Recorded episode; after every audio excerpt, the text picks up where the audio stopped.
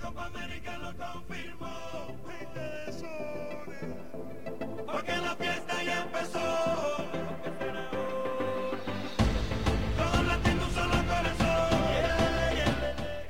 Bien, nueve minutos pasaron de las 4 de la tarde y eh, nos metemos derecho en los deportes. Sí, veníamos, veníamos anunciándolo, pergueñando ahí, buscando la persona indicada para que pudiera ocuparse de este espacio en este programa que no es nada fácil y finalmente hemos dado, creemos, con una gran persona, con una bella persona eh, y creemos que estamos en disposición de inaugurar este nuevo bloque, este nuevo segmento. Pues claro, pues claro que sí.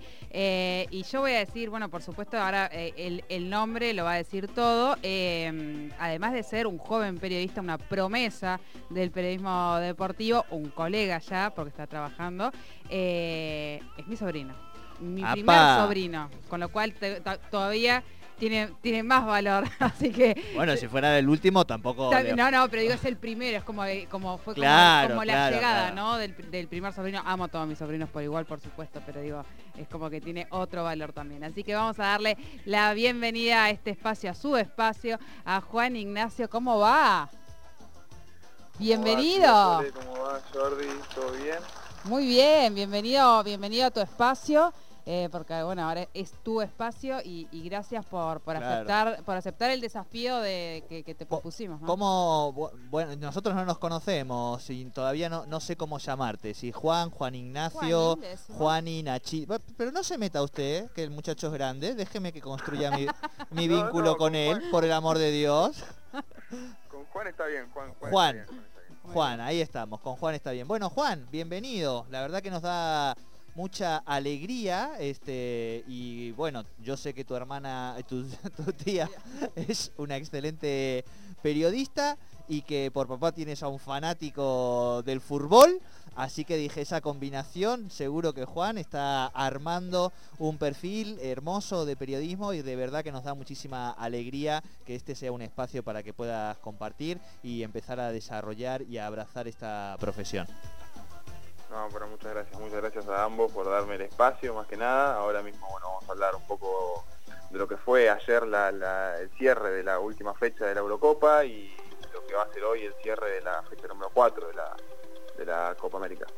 Tal Sí. cual, tal cual. Eh, bueno, vos muy futbolero, entiendo, me Sí. imagino que, que de River, Sí, sí. de River, sí, no, sí, o sea, si era de Boca y Es ya que, era. claro, es que en este espacio va a ser muy, era, es muy, normalmente yo entiendo, y decime si me equivoco, Juan, que los periodistas deportivos no- normalmente no dicen de qué equipos son, pero bueno, en, tu caso sería muy complicado, Juan, es muy conocido acá en el programa, desde Amanece, desde el programa anterior que teníamos con Jordi, porque eh, ha participado de la cuestión futbolera, ha aceptado desafíos, apuestas, se ha puesto en pelotas en una plaza por River Plate, así que era muy difícil eh, desandar o tratar de, de- romper esa, esa, esa combinación. No, sí, es difícil, es difícil. Eh, eh, eh, pero va, pero no te preocupes, Juan, que esto, si bien arrastras, digamos, una herencia, sin lugar a dudas vamos a hacer que este sea tu, tu propio espacio y tu perfil. Así que nos vamos a despojar y a liberar de las cadenas eh, que, que te han llevado, digamos, a ser de River. Si quieres ser de Boca, a partir de este espacio... No, no, no, no, no, no, no, no, era un chiste, era un chiste.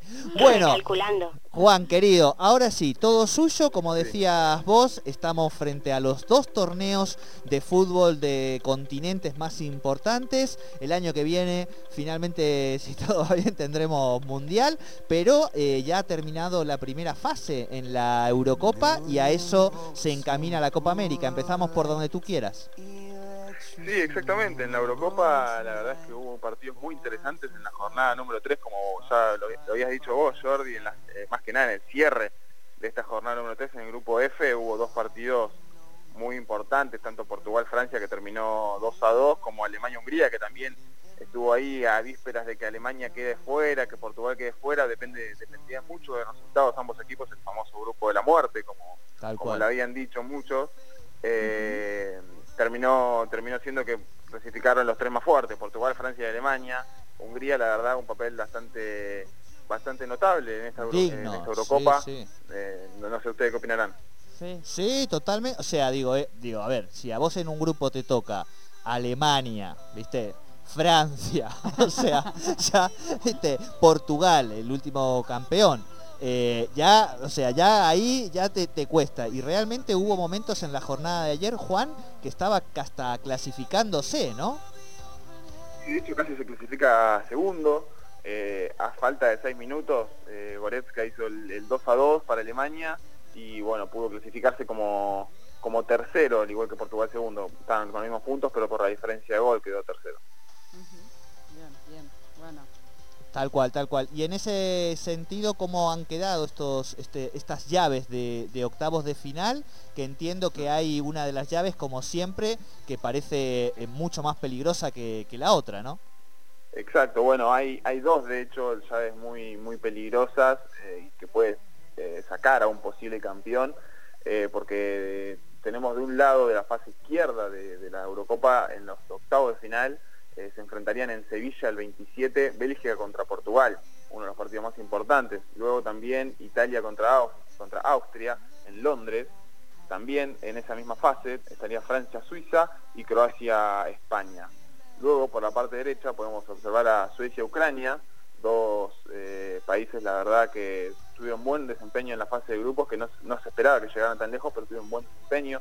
Inglaterra-Alemania, otro de los partidos eh, importantísimos de, de, esta- de estos octavos. Países Bajos contra República Checa, un- otro de, las de, las, eh, de los países de los cuales tuvo puntaje perfecto en, lo- en la fase de grupos, eh, ganando sus tres partidos. Y Gales-Dinamarca, bueno, ya saben todo lo que pasó con Dinamarca y Christian Eriksen, que por suerte ya está, ya está mejor y recuperándose de, de su problema cardíaco.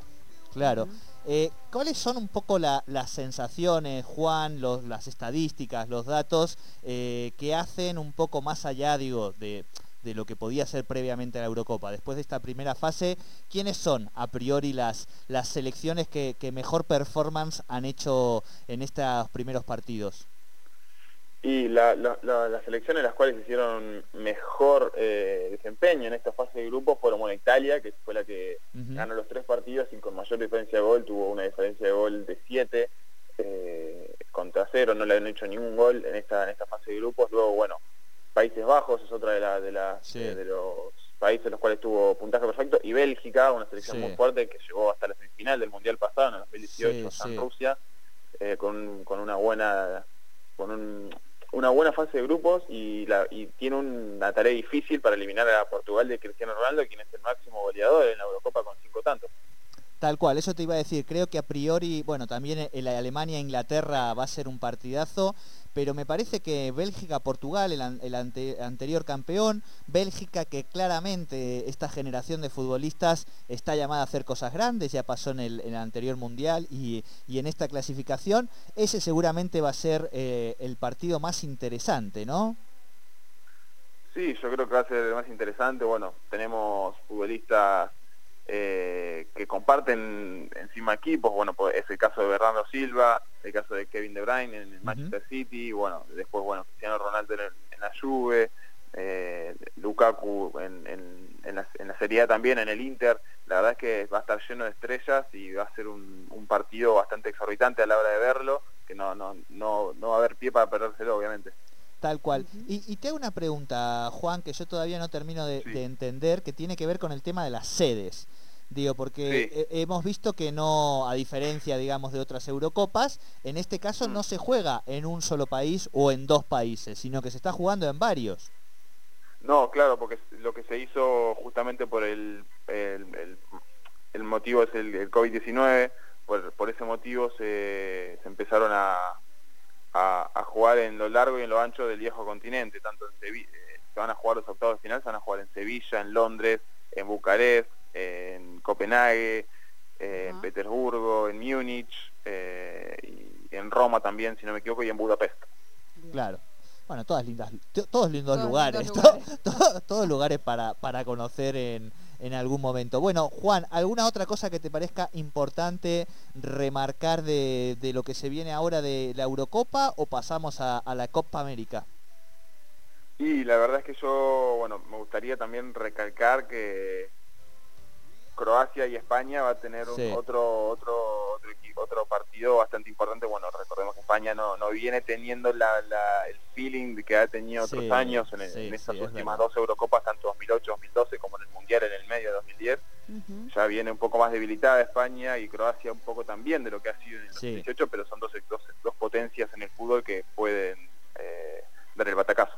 Te- tenés toda la razón. A mí lo que me pasa es que no, no este equipo de España no me sugestiona en lo más mínimo, entonces prácticamente no le doy no le doy entidad, digamos, pero Claro. finalmente clasificó, o sea, digo, hizo una buena goleada sí. contra un equipo muy flojito igual, el que yo vi Sí. eh, enfrente, o sea, no las sensaciones tampoco han sido demasiado optimistas, ¿no? En la roja. Y la verdad es que no, eh, si bien Eslovaquia no es un, un gran eh, Sí. una gran selección a nivel futbolístico, bueno, eh, se notó con, con el gol en contra que se ha hecho Dura- Dubravka, que se lo ha hecho Sí, literalmente tremendo, eh, tremendo. agónico el gol al minuto 30 y, y ahí ha empezado la, la goleada bueno, con, eh, con Laporte, con Sarabia, con Torres y después el gol en contra que ha, ha hecho Cuca. Después, bueno, España, si bien se le, se le venía cerrando el, el arco, eh, recor- recordemos que Sí. no, no venía ganando, pero no, no venía perdiendo tampoco, entonces fue una, una, una buena fase de grupos dentro de todo para España que terminó primero igual. Tal cual, tal cual. Bien, corremos un túpido velo este, y nos venimos a donde Pasolini dijo alguna vez que el fútbol era poesía, a diferencia de en Europa donde decía que era narrativa. Hablamos de la Copa América y una Copa América que en el día de ayer también tuvo para mí el mejor gol, vamos a Sí. decir, hasta ahora del El de torneo. Colombia, Y Dios. la primera vez que le muestran un poquito más los dientes al que parece a priori el gran candidato que sería Brasil, Juan. Exactamente, exactamente, la verdad que eh, si bien hubo un excelente gol de Fernando Díaz en Colombia, eh, al minuto 10, eh, Brasil lo pudo dar vuelta, con polémica también, porque bueno, Sí. sabemos que el primer gol tuvo una cierta polémica a la hora de rebotar con, con el árbitro, la pelota rebotó contra, contra Néstor Pitano, el argentino, de que se supone que tendría que haberla dejado para, eh, eh, parar la, eh, el- el Claro, juego parar la y jugada. re- retroer. Exacto, sí, porque no, no, no, se sabía si había cambiado la posición o no, entonces por eso dejó, dejó seguir a la hora de que el VAR eh, se, se, se escuchan las llamadas que lo estaba llamando para que para que pare el juego. En cambio no lo paró y la selección brasileña pudo empatar y bueno, después en, en el 90 más 10, para ser exacto, pudo darlo vuelta con gol de Casemiro. Claro, claro, claro. Eh, yo estuve, eh, eh, no, no quiero ser mal a cualquier brasilero que esté escuchando, estuve haciendo fuerza hasta que, bueno, metieron el primer gol de Brasil, digo, bueno, no, bueno, capaz que puede Colombia, no. El segundo gol de Brasil fue un poquito, un poquito mejor, me parece. Claro, sí, sí, no, fue más más normal, por así Claro, decirlo, sí. que si bien eh, adicionaron 10 minutos, no, no quitaba tanto lo, lo, lo que, lo que hizo en el partido. No, no, no, no, tal cual, tal cual. Tal cual. Bueno, y Juan, ¿cómo estás viendo a esta Argentina que ayer a las, entiendo, 12 y 2 minutos eh, aparecieron en la habitación de Messi y del Kun Agüero para cantarle un feliz cumpleaños a nuestro capitán? Exacto, sí, no, bueno, la verdad es que primero, como, como ya habían eh, dicho ustedes antes de que me llamen a mí, hay que felicitarlo al capitán de la selección argentina, el mejor jugador del mundo, Leo Messi, por sus 34 años.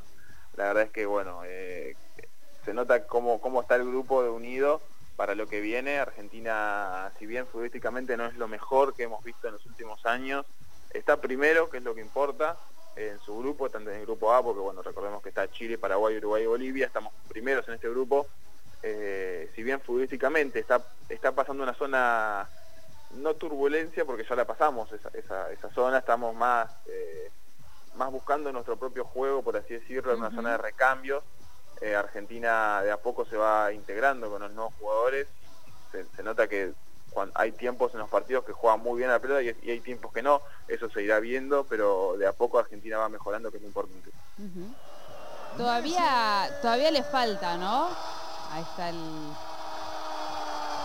Eh, sí, es- sí, no, eh, yo creo que sí, todavía le falta un poco, Sí. pero va por buen camino igualmente. eh, Scaloni está, está llevándolo bastante bien para mí. Ujú. Claro, la otra vez charlábamos aquí fuera de aire un poco que recordábamos eh, la selección de Argentina del Mundial de, de Brasil, eh, la de La Isabela, que, que no era un equipo que, que se destacaba por, por marcar eh, un gran volumen de goles, digamos, pero que sí logró mantener bastante su puerta a cero. Este equipo todavía le cuesta mantener su puerta a cero, pero sí es verdad que marca muy rápido y que está aprendiendo un poco como a, a sufrir y a sostener el marcador, cosa que digo, no es lo deseable para los hinchas, obviamente que terminamos sufriendo 70 minutos, pero que en definitiva puede curtir al equipo, ¿no? Sí, no, bueno, la verdad es que eh, toda la razón.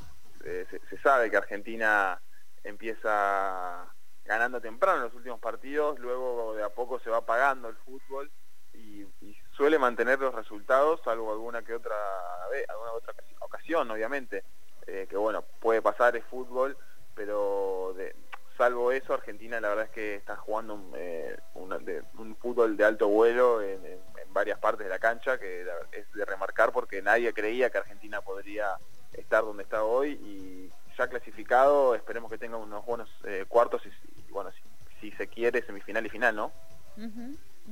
Yo pensaba que en realidad para mí es como un estilo del fútbol argentino, eso de hacernos sufrir los últimos 70 minutos es, eh, yo creo que eh, no, recuerdo partidos, eh, muy pocos han pasado donde Argentina nos haga sufrir los últimos 70 minutos sosteniendo el resultado. Me parece que es como un estilo de nuestra selección.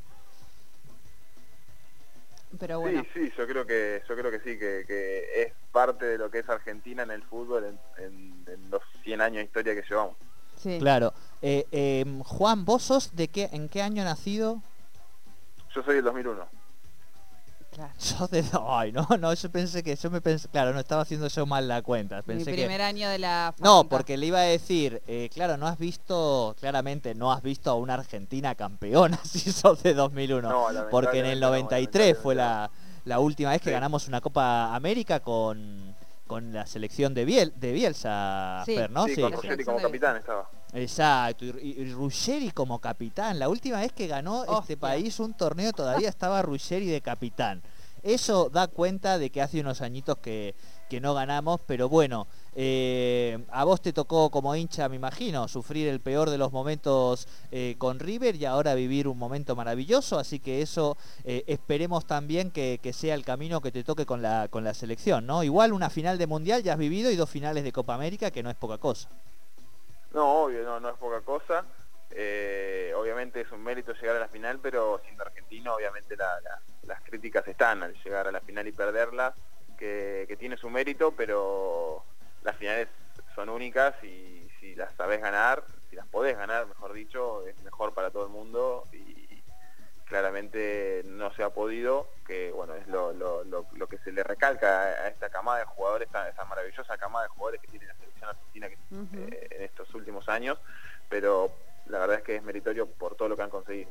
Claro. Bien, bien. Juan, eh, como para ir cerrando esta primera columna, eh, tu debut en el cumpleaños de Messi, de Riquelme, este, un día futbolero argentino, eh, preguntarte quiénes serían a, a- a priori, según lo que has visto hasta ahora, eh, los dos o tres jugadores que, que mejor desempeño vienen haciendo en la Eurocopa y los dos o tres jugadores que te parece también que están haciendo un gran trabajo aquí en la, en la Copa América. Sí, bueno, empezando eh, para, para cerrar con la Copa América, empezando con, con la Copa América, bueno, Messi la verdad es que viene teniendo un nivel exorbitante con la selección. Los últimos 3-4 partidos lo hemos visto correr, eh, presionar, bueno, su, Sí. su fútbol notable que siempre lo ha caracterizado. También me, me estaba gustando mucho eh, Neymar eh, en Brasil, la Sí. verdad es que es un jugador único, de un drible un dribbling impresionante y en Colombia la verdad es que estuve viendo un par de eh, datos y estadísticas y me estaba gustando mucho el ex Boca Wilmar Barrios el, número 5 el, el medio centro que eh, es el jugador eh, con más quites y recuperaciones que está teniendo esta Eurocopa con, sus cuatro fechas esta Eurocopa perdón esta Copa América luego pasando por la Eurocopa la verdad es que bueno eh, que hablar de Cristiano Ronaldo no el máximo goleador de la historia de las selecciones eh, y de, de esta Eurocopa con cinco tantos para mí es el mejor jugador que tiene la Euro, sin lugar a dudas. Bueno, también eh, jugadores de Bélgica como Romelu Lukaku, que tiene Sí. tres tantos en esta Eurocopa, eh, Kevin De Bruyne, la verdad es que tiene muy buenos jugadores ambas ambas competiciones que, que quién, quién sabe, ¿no? El, el año que viene podrían enfrentarse en el Mundial. Así es, así es. Bueno, Así es. a prepararse. Bueno, Juan, muchísimas gracias eh, y por supuesto, bueno, nos vamos a ir hablando para, para una próxima para una próxima intervención aquí en Tercer Puente. Perfecto, dale, un beso para, para ustedes dos también, una, una feliz cierre de jornada y cierre de semana, obviamente. Eh, espero que estén bien. Bueno, igualmente Muchísimas para gracias, vos. Juan. Abrazo grande. Abrazo. Juan Ignacio Brita Paja aquí con el deporte en Tercer Puente.